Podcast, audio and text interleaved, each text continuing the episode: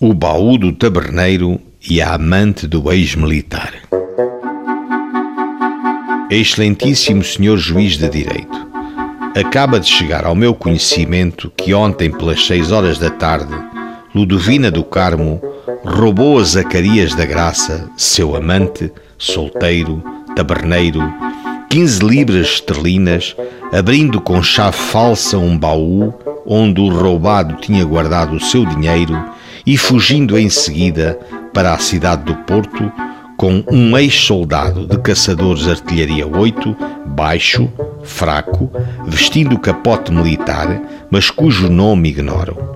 Há graves suspeitas de que o referido ex-soldado é cúmplice neste crime, pois consta que, no dia 6 do corrente, fora à loja do serralheiro Joaquim Diniz Franco, cita na praça desta vila e ali mandara fazer duas chaves pequenas para as quais forneceu molde.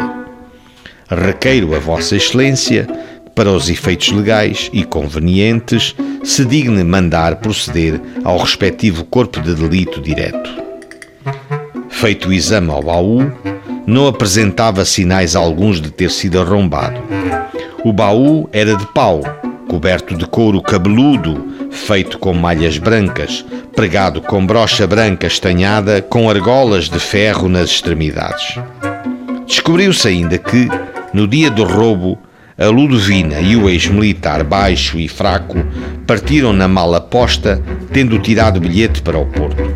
Ambos capturados, presos e interrogados, negaram o crime. Em 1884, após julgamento, a Ludovina foi condenada a 10 meses de prisão e 50 dias de multa a 100 reis por dia.